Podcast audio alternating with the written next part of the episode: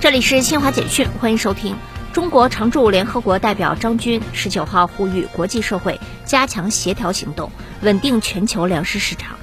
张军在当天举行的安理会冲突与粮食安全问题公开辩论会上表示，此次粮食危机是因供应减少、流通受阻，特别是价格上涨造成的。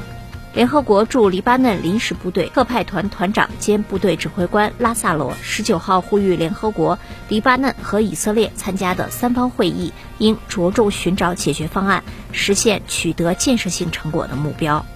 美国波音公司的载人飞船星际客机十九号发射升空，进行不载人试飞，踏上前往国际空间站的旅途。按计划，星际客机将于美东时间二十号十九点十分。